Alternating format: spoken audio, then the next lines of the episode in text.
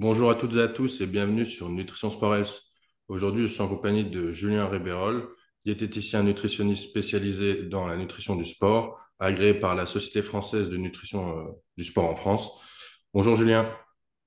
Bonjour Arthur, merci pour l'invitation.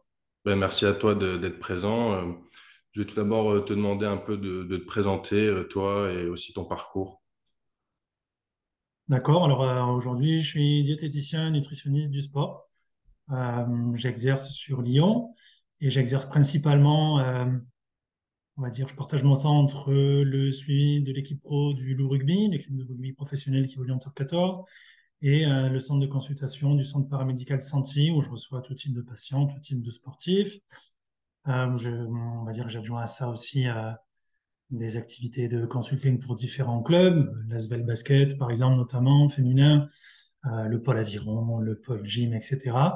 Et puis j'ai aussi une activité d'enseignant en nutrition du sport au niveau universitaire, euh, que ce soit autant euh, au sein du DUT euh, qui forme les futurs diététiciens qu'au sein du FR STAPS. Euh, et puis, bah, comme tu l'as dit en introduction, j'essaie depuis quelques années euh, euh, d'aider, euh, comme je le peux, la Société française de nutrition du sport pour essayer de valoriser cette, euh, cette spécialité qui est la nutrition du sport. Et euh, du coup, venons tout de suite au, sujet de, ce podcast. Donc, euh, pour toi, un peu, quel est le, le rôle euh, de la nutrition euh, du sport et son lien avec euh, ben, la performance sportive? C'est vrai, c'est une question qu'on peut, peut aborder, mais qui est, finalement, même pour moi, très vaste à répondre, je trouve. Euh, la nutrition du sport, on va dire que c'est tout ce qui peut permettre euh, de mettre dans les meilleures conditions un sportif, d'abord qu'il soit en bonne santé, bien entendu, et également qu'il puisse euh, être au maximum de, son niveau de performance. Et la nutrition, ça reste un des piliers de la performance. Donc c'est pour moi, euh, bah, par passion, euh, l'une des bases de la, de la performance. Et, c'est très excitant puisqu'on peut accompagner le sportif autant dans son quotidien qu'autour de ses entraînements et également autour de, bah, sa performance et de ses, compétitions. Et puis c'est quelque chose, euh, si, je peux te montrer quelques supports qui, qui m'intéressent particulièrement, c'est quelque chose que je trouvais assez intéressant. La, dernière publication de l'UEFA qui date de 2020 maintenant, qui euh, détaille rapidement tous les champs dans lesquels peuvent intervenir euh, des diététiciens du sport. Alors, euh, il y a le match, l'accompagnement des matchs, du jour de match, de l'entraînement, l'optimisation de composition corporelle, l'adaptation au, voyage, l'adaptation à l'environnement dans lequel évoluent, évoluent nos, nos sportifs, l'adaptation à leur culture, l'accompagnement lors des phases de blessure, et puis euh, un des gros points de notre métier, parfois, parfois excessif dans certaines pratiques, d'ailleurs, euh, l'utilisation ou pas de compléments alimentaires. Et, euh, et c'est vrai que c'était intéressant pour moi de pouvoir bah, te montrer ce support-là et, pouvoir partir sur cette base-là. Et puis, bah, par expérience maintenant, parce que c'est vrai que je ne te l'ai pas précisé, mais je suis diététicien maintenant depuis un peu plus de 10 ans. Et c'est vrai qu'on voit que chez nos collègues qui évoluent pas forcément dans le monde de la nutrition du sport, souvent l'accompagnement sportif peut effrayer les collègues qui ne sont pas dans ce milieu-là, par l'impression que le, sportif en connaît déjà beaucoup sur la nutrition. Et euh, je voulais te citer une étude euh, qui avait été faite, je crois, en 2021 à Barcelone, euh, qui avait été relatée par le, Barça Innovation Hub. Et on demandait à des, sportifs de répondre à un questionnaire de, de connaissances en nutrition du sport. Puis après, on leur demandait de se, de se positionner, de se classer, d'évaluer, on va dire, euh, leur classement. Et ce qui ressortait, tu vois, c'est que tu avais 70% des, sportifs qui, de haut niveau, interrogés, de plusieurs disciplines, euh, qui se considéraient meilleurs en nutrition du sport qu'ils le sont vraiment. Et euh, ça, ça nous montre bien que bah, notre rôle auprès des sportifs, c'est aussi un gros rôle d'éducation, d'éducation nutritionnelle et d'accompagnement. Et, c'est en ça où, pour contrer les idées reçues qui sont parfois trop présentes, ou pour leur donner plus d'informations, on, on se doit de les accompagner. Et dans les, sources qu'ils avaient pour, euh, pour prendre des conseils nutritionnels, alors les diététiciens étaient présents, mais ce qui, était assez marrant de voir dans cette étude, c'était que la première source d'information nutritionnelle restait les membres de la famille. Donc c'est vrai que c'est assez surprenant. Puis il y avait également ben, les, kinés, les entraîneurs, Internet et certainement les réseaux sociaux. Et puis, bah, parmi les sources les moins citées, euh, des journaux scientifiques, des livres sur un sujet. Et c'est en ça où je trouve qu'on a un rôle et c'est un challenge quotidien de pouvoir bah, transmettre des informations nutritionnelles qui sont pertinentes et réelles, on pourrait le dire également. Et puis, il y avait un autre point, je ne sais pas si tu connais cette étude de, de, de Mitchell qui date de 2018, qui posait une question un peu provocante. Alors, je vais, je vais éclaircir mon propos quand même parce que je voudrais pas être clivant, parce qu'on travaille quand même en équipe quand on travaille dans un staff en nutrition du sport. Là, la question était euh, finalement, est-ce que les professionnels de l'entraînement sont suffisamment euh, aptes à fournir un conseil nutritionnel Et alors, bien entendu, l'étude enfonçait une porte ouverte, hein, bien sûr, sur les connaissances nutritionnelles. Les diététiciens et diététiciens du sport étaient heureusement quand même plus aptes à, avoir des connaissances nutritionnelles que l'encadrement l'encadrement d'entraînement.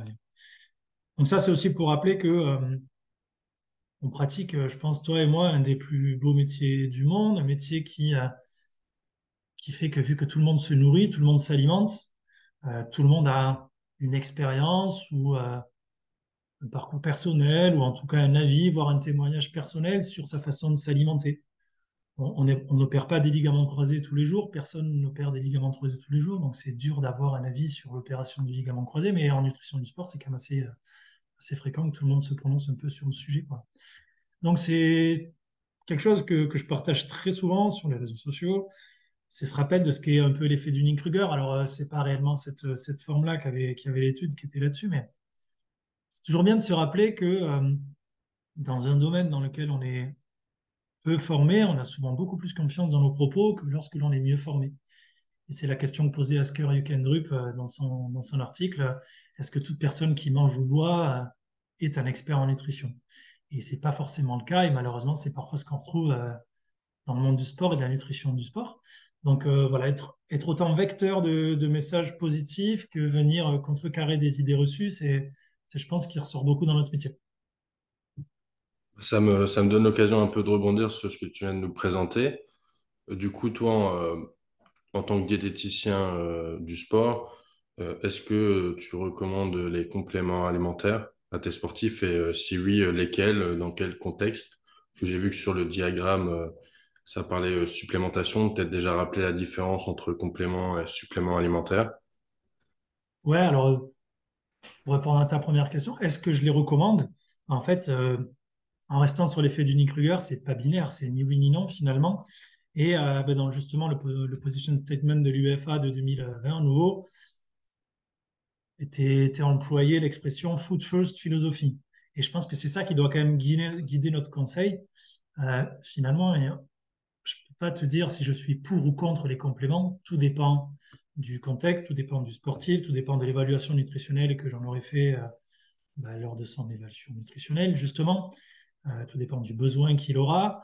Et ensuite, si on va même plus loin, tout dépend euh, de l'existence ou non d'un label antidopage euh, pour euh, tel produit de nutrition du sport. Premier critère pour moi, avant même de regarder la composition. Dans la composition, est-ce que les ingrédients viennent de ce qu'on pourrait appeler l'evidence-based practice, c'est-à-dire est-ce qu'il y a réellement de la littérature scientifique derrière qui justifie leur utilisation? Si oui, est-ce que ça l'est vraiment dans le cas de la discipline du sportif? À nouveau, si oui, est-ce que euh, dans le besoin de ce sportif, dans cette discipline, ça peut être intéressant? Et je me dis qu'après avoir posé toutes ces questions, là, on peut éventuellement se positionner pour ou contre un, complément alimentaire. Donc, je ne vais pas te faire une réponse très franche et voilà, tout dépend de, tous ces facteurs-là. En tout cas, je suis ni pour ni contre. Euh, c'est à mon sens ni, euh, ni un impondérable et une obligation pour accéder au plus haut niveau de performance. Donc, euh, par contre, là, pour le coup, je peux être contre le discours qui tend à dire que sans utilisation de compléments ou de suppléments, on ne peut pas accéder à la bonne santé ou au niveau. Ça, je suis pas forcément, pas forcément pour. Et puis, dans d'autres cas, dans des cas spécifiques, très, très particuliers, tu vois, on va prendre un exemple un peu cliché, mais on pourrait dire euh, une, une, femme sportive d'un sport en intérieur euh, qui n'a pas la peau claire et qui, qui évolue dans des, latitudes plutôt élevées et qui est carencée en vitamine D et qui serait végétarienne, là, parfois, ben, la supplémentation en vitamine D va s'imposer. Euh, je pense que ça reste des, cas particuliers et euh, je ne peux pas m'empêcher de croire également que si on devait s'en tenir qu'à la démarche scientifique du bon vieux Claude Bernard lyonnais qui a édicté cette démarche-là, si on devait s'en tenir à je teste, je supplémente, je reteste, il y a quand même très peu de nutriments, voire de micronutriments, enfin vitamines et minéraux avec lesquels on peut faire ça. Hormis la vitamine D, le fer, éventuellement B9, B12 euh, et quelques-uns par là, j'ai du mal à, j'ai du mal à, à voir en tout cas dans les pratiques de mes confrères ou de certains médecins qu'il y a vraiment cette démarche de test, supplémentation, retest. Et forcément, ça me gêne toujours, euh, toujours un petit peu. Puis pour aller peut-être plus loin, tu, me fais évoquer un point que j'évoque souvent, euh, une petite punchline que je, que je ressors de temps en temps. Euh. Pour moi, le terme de micronutrition, je trouve qu'il est assez galvaudé depuis plusieurs années. je dis souvent de façon très triviale que dès que je conseille à quelqu'un de manger du boudin pour son apport en fer, ben, je suis micronutritionniste finalement. Sauf que j'ai pas vendu une seule pilule de fer, quoi. Dès que je conseille à quelqu'un de, consommer des poissons gras ou des noix pour l'apport en EPA, DHA ou en ALA, en oméga 3 globalement, finalement, c'est de la micronutrition. je trouve que depuis quelques, quelques années, voire décennies, ce terme de micronutrition, il a été un peu galvaudé et finalement, euh, il cache euh, supplémentation. Ça laisse entendre que micronutrition égale forcément utilisation de compléments ou de supplémentation. Et euh, finalement, un diététicien ou un diététicien du sport ou un médecin nutritionniste bien formé, en soi, il fait de la micronutrition, implicitement. Donc, je trouve que voilà, c'est difficile de te répondre sur ce positionnement-là. On pourrait parler d'énormément de, compléments, si tu veux. On pourrait l'évoquer euh, si, on parle du, rugby particulièrement, pour avoir des exemples, si tu le souhaites. Là, Julien, tu lances un peu un pavé dans la mare avec euh, les, études de, pour devenir micronutritionniste, ce que je trouve complètement aberrant. Mais je, ah, te rejoins parce que. Dans ce débat là aujourd'hui, sinon on va excéder le temps imparti. Donc on va se reconcentrer sur ton métier de diététicien euh, du sport euh, en lien avec euh, des rugbyman, si tu veux bien. Bah, pour décrire rapidement, moi je suis diététicien du rugby du coup depuis maintenant, je crois, sept saisons. le rôle au sein du club, si tu veux, j'interviens autant au sein, on pourrait dire, du staff médical que du staff technique. Donc quand même sous la responsabilité des médecins du club. Euh, j'ai plusieurs missions qui m'ont été confiées par les médecins et l'état d'esprit du rugby sur ce sujet-là et, ce qui est vraiment très très euh, très très sympa de travailler dans ce club, c'est que euh, l'idée était de se dire que tout ce qui peut être mangé, bu ou consommé par les joueurs au sein du club doit être validé ou vu par le diététicien. Alors, la première mission qui revient, malheureusement, ou pas d'ailleurs, mais c'est la mission de suivi du poids et de la composition corporelle on a quand même souvent cette étiquette-là, les diététiciens, la perte ou le gain de poids et la perte de masse grasse ou le gain de masse musculaire. Ben là, ça revient forcément, c'est à moi que revient cette tâche-là. Donc ça, c'est ce que je fais bah, toutes les semaines pour le poids et à peu près toutes les quatre semaines pour, euh, l'évaluation de, masse grasse. Euh, là, pareil, on pourrait rentrer dans des détails, mais ça va être très long sur euh, comment faire pour le mesurer.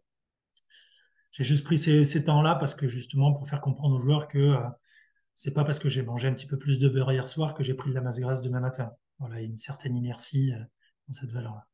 La deuxième mission que, que j'ai au sein du club là-dessus, c'est bah, l'accompagnement individualisé des joueurs. Alors que ce soit justement pour ces questions de composition corporelle, que pour des besoins qui leur sont propres, gérer le jour du match, optimiser leur récupération, gérer des états de fatigue, les accompagner dans des phases de blessures particulières, comme pour les commotions, peut-être qu'on aura l'occasion d'en parler. Euh, l'une des autres missions, c'est euh, l'élaboration des menus euh, des repas que les joueurs vont prendre au stade. On a la chance d'avoir un chef cuisinier qui nous est dédié spécifiquement pour les joueurs et pour le staff. qui, et donc, du coup, là, c'est d'essayer de, de pouvoir proposer des menus plaisir-performance, comme je les appelle, c'est-à-dire si c'est bon, les joueurs vont le prendre et il faut que ça réponde quand même aux exigences nutritionnelles du sport de haut niveau. Donc là, c'est vraiment tout un challenge du quotidien.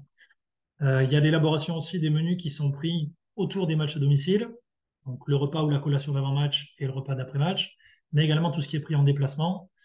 Euh, et en fonction du déplacement, parfois ça peut être le repas de la veille du match au soir, le petit déjeuner, le déjeuner, la collation d'avant-match jusqu'au match, en plusieurs repas. Et l'une des autres missions, justement, ça rejoint ta question tout à l'heure, c'est euh, euh, le choix des compléments alimentaires ou des suppléments alimentaires et des produits de nutrition du sport qui vont être utilisés au club avec comme premier critère euh, pour le staff médical et pour moi l'existence d'un label antidopage. Pour nous, là, tu t'imagines qu'on est souvent démarché par des, produits de nutrition du sport, par des marques de nutrition du sport. Et comme je leur dis, pour moi, le premier critère, c'est label ou pas label antidopage. Et un label antidopage, c'est pas simplement euh, une seringue avec un panneau sans interdit euh, que l'infographiste de la société aura mis sur le produit.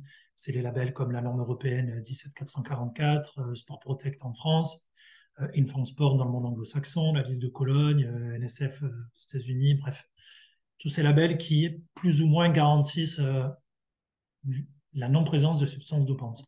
Donc, au cours de toutes ces missions, bah, tu t'imagines qu'il y a plein d'actions différentes. Alors, je ne sais pas lesquelles tu souhaites détailler aujourd'hui. Bah, je pense que tu peux te concentrer peut-être sur euh, ton rôle euh, juste avant le match, pendant le match et après le match. Est-ce que c'est toi qui prépares les boissons d'effort euh? Alors justement, maintenant, question qui pourra permettre aussi de dire dans quel cadre j'interviens. moi, je ne suis, je, suis pas intervenant à temps plein avec le club, comme tu l'as compris tout à l'heure, vu que j'exerce aussi dans d'autres structures. Donc j'y suis seulement allez, plusieurs journées, demi-journées par semaine, ça, dépend des semaines et des besoins. donc sur les matchs, il y, y, a des relais qui se font, soit par moi, soit par mes collègues prépa physiques qui sont vraiment mes alliés. C'est pourquoi j'en reviens, tu vois, à la remarque du début. Finalement, travailler dans un staff, c'est autant, on va dire, éduquer ou former les joueurs à aller vers l'excellence en nutrition du sport, qu'également sensibiliser les collègues du staff à la nutrition sportive, parce que ça reste nos alliés de terrain. Les préparateurs physiques, les kinés sont ceux qui vont être au quotidien avec les joueurs. Donc sur les matchs, eux se concentrent par exemple sur les matchs à l'extérieur, comme là aujourd'hui on enregistre lors, d'un match à l'extérieur. Euh, justement, les, moi j'ai fourni différentes informations. Euh, j'ai fourni un cahier des charges à l'hôtel qui reçoit les joueurs pour la collation d'avant-match. Un cahier des charges qui détaille euh, ingrédients, quantité, technique culinaire pour chacun des, chacun des, items proposés lors de cette collation. Sur l'avant-match, après, euh, il y a une partie bah, nutrition, produits de nutrition du sport, où là, j'ai donné des, entre guillemets, des consignes à mes collègues pas physiques. Quoi proposer à quel moment, en quelle quantité à quel joueur. Euh, moi, mon choix, c'est arrêté à choisir également quel type de boisson d'effort proposer et eux se chargent de les préparer. Et puis pareil pour la boisson de récupération, je, te saute le match rapidement. Euh, chaque, j'ai proposé plusieurs boissons de récupération aux joueurs. Chaque joueur a aussi choisi en fonction bah, du, de son goût, parce que le but est quand même une sorte d'observance, euh, qu'il puisse la prendre le plus régulièrement possible. Donc chaque joueur a sa boisson de récupération que le staff est chargé de lui préparer après les matchs.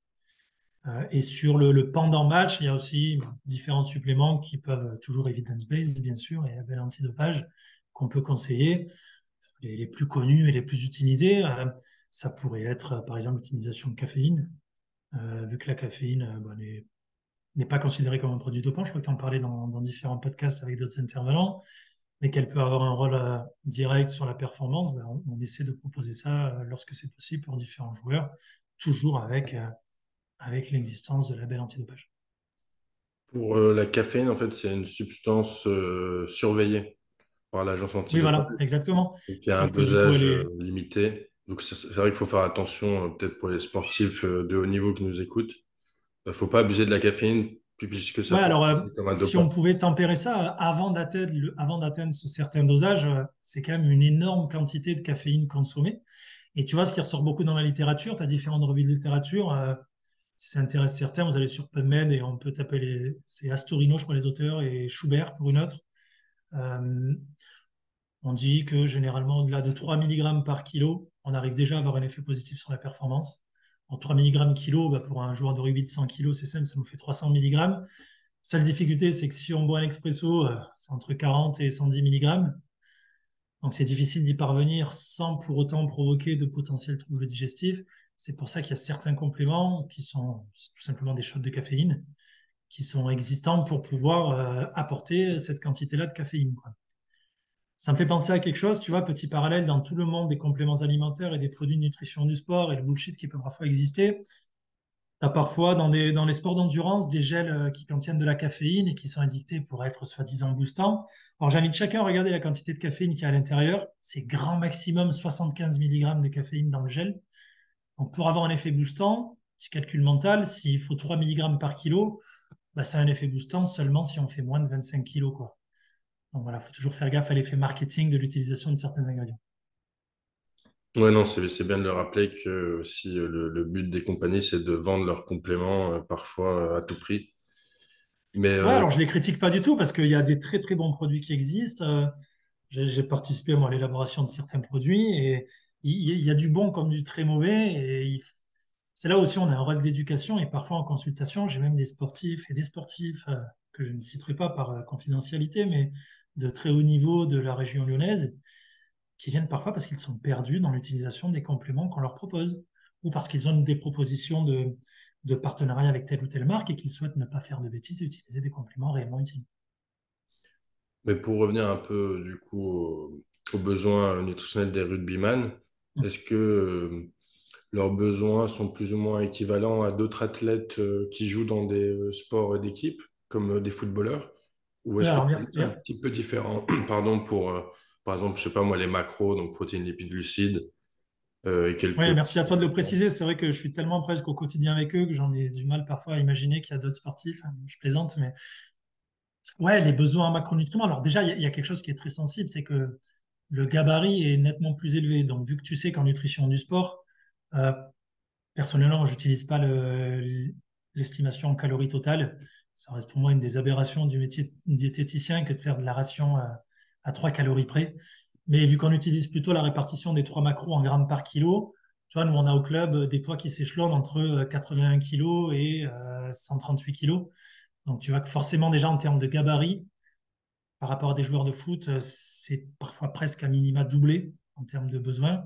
Et bien entendu, tu as le fameux classique qui est que vu que le rugby, on pourrait dire que c'est un sport de force et d'intermittence, le besoin en protéines est un peu plus élevé on peut s'échelonner, tu vois, toujours au-dessus du fameux seuil de 1,6 g par kilo. C'est ça qui ressort majoritairement dans la biblio.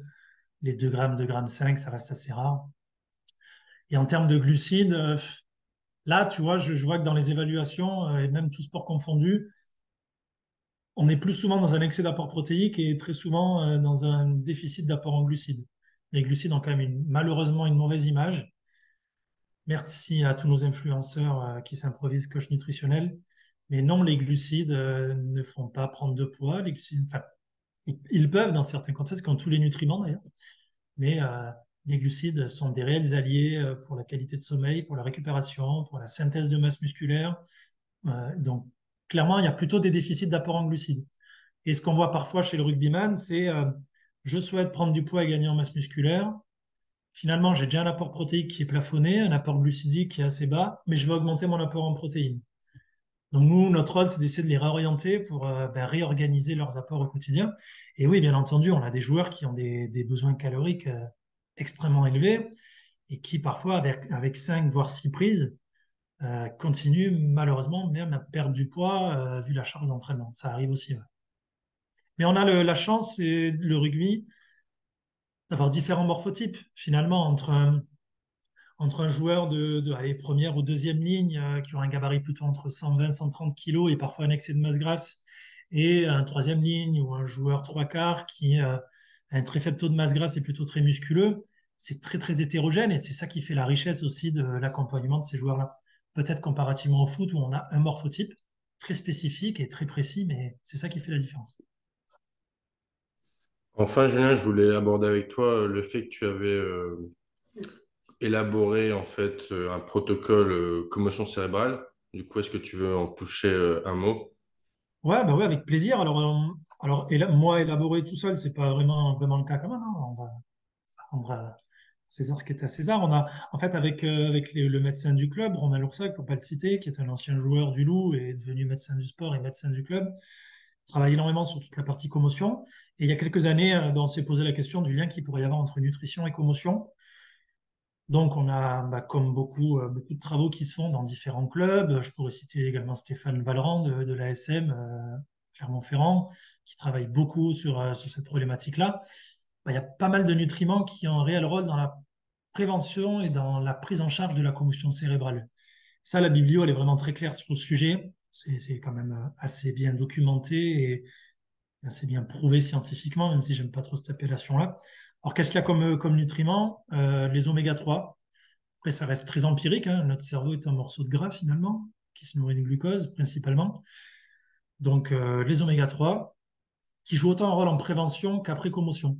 Il y a une étude qui fait référence, qui a été faite en NFL, qui dosait une protéine, alors qui s'appelle elle aussi NFL, mais qui est un marqueur de, la dégradation des cellules cérébrales, euh, chez des joueurs de foot US qui avaient eu une supplémentation, ou en tout cas un apport en DHA euh, à minima de 2 grammes par jour, euh, au cours de leur saison, ben, il y avait une moindre augmentation de cette protéine de la dégradation cérébrale que chez ceux qui avaient eu un placebo, par exemple.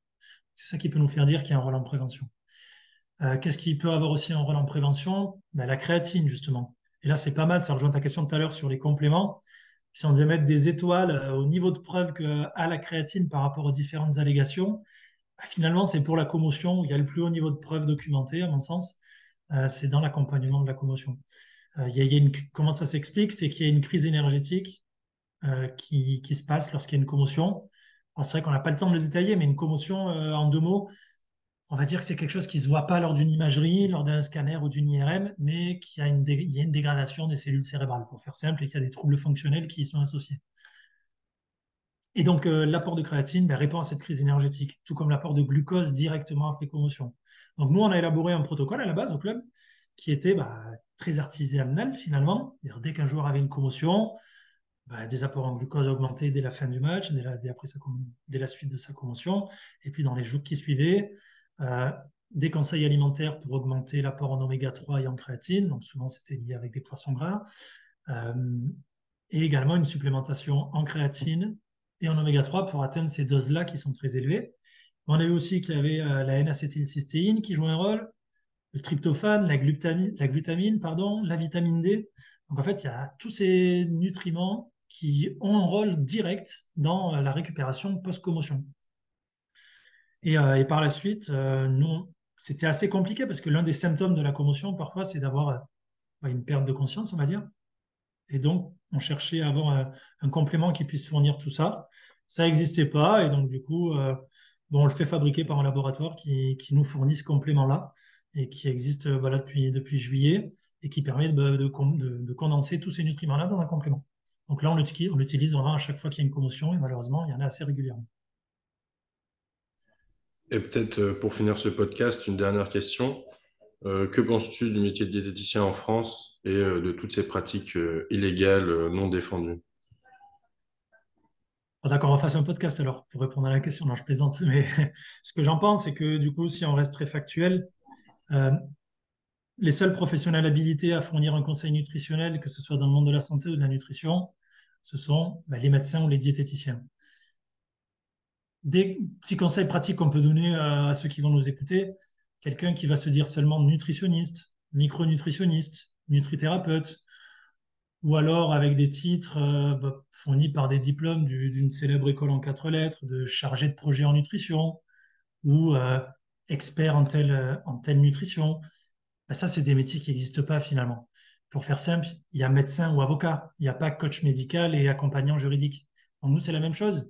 Et c'est ça qui pose problème aujourd'hui, c'est que nos sportifs sont souvent un peu perturbés par, tous ces pseudo-praticiens euh, qui, pensent avoir suffisamment de formation, qui sont suffisamment, bah, qui peuvent parfois être bienveillants et pas mal intentionnés, mais qui malheureusement véhiculent énormément d'idées reçues qui peuvent aller parfois jusqu'à conduire à des troubles du comportement alimentaire chez certains sportifs et sportives qu'on peut voir en consultation. Donc clairement, euh, l'exercice illégal du métier de diététicien, c'est un réel problème de santé publique qui n'est pas encore assez pris en considération en France. Et, et moi, président, comme disait un certain candidat il y a quelques années, euh, bah, ça ferait longtemps que toutes ces écoles qui forment à l'exercice illégal et tous ces praticiens euh, illégaux bah, seraient fermés, sanctionnés ou condamnés. Donc c'est un vœu pieux qui existera peut-être un jour, mais euh, le conseil à donner, c'est peut-être faites attention à qui vous donne un conseil, et c'est toujours rare si c'est un réel professionnel de santé qui a un bagage suffisant pour pouvoir vous accompagner. Et puis est-ce qu'il a une parole qui est neutre et objective et pas forcément dictée par un dogme qui va aller dans, le sens du praticien? Donc entourez-vous des diététiciens. En France, c'est très simple, demandez le numéro ADELI du praticien. S'il l'a pas, c'est qu'il n'est pas professionnel de santé, qu'il n'est pas apte à vous accompagner, tout simplement. Et du coup, euh, que penses-tu un peu des influenceurs euh, qui se disent coach en nutrition? Bah, C'est la même chose, je les mets dans le même, dans le même panier. Finalement, euh, c'est des gens qui, qui, profitent, qui profitent de la mode de la nutrition pour pouvoir donner des messages qui, qui sont souvent très faux. Et il y a parfois du très bon, c'est toujours le problème de la fake news, c'est qu'il va y avoir un bon conseil, mais dix conseils qui vont conduire à des pratiques dangereuses. C'est le même problème avec et les praticiens de, naturopathie hein, qui ne sont pas du tout contrôlés et qui, voilà, un bon conseil et dix conseils dangereux malheureusement. Donc influenceurs, il faut voir qui influence. Il peut y avoir des diététiciens très bons influenceurs, mais malheureusement, les diététiciens, ils sont plus souvent au travail qu'en train de faire des vidéos sur Instagram. Eh bien, euh, tu, peux, tu me permets de faire la transition avec le prochain podcast, vu que j'aurai la chance d'interviewer Benoît Diane, qui est un peu influenceur diététicien. En tout cas, Julien, je te remercie pour ton temps et je te souhaite un plaisir. Merci à toi. Merci d'avoir suivi ce podcast jusqu'au bout en ma compagnie et celle de Julien Rébérol. Si vous avez aimé ce podcast, euh, n'hésitez pas à en parler autour de vous et également à vous abonner euh, à mon podcast donc sur euh, les réseaux sociaux, YouTube, Spotify, Apple Podcast, Amazon Podcast, etc. Comme je l'ai annoncé, le prochain podcast se déroulera avec Benoît Diane, un autre diététicien nutritionniste. Cette fois-ci, un nutritionniste des Hauts-de-France. Donc j'aurai la chance de pouvoir euh, enregistrer le podcast euh, en direct live. Ce sera une première pour moi et j'espère que ça vous plaira. En attendant, je vous dis à la prochaine. Bye bye.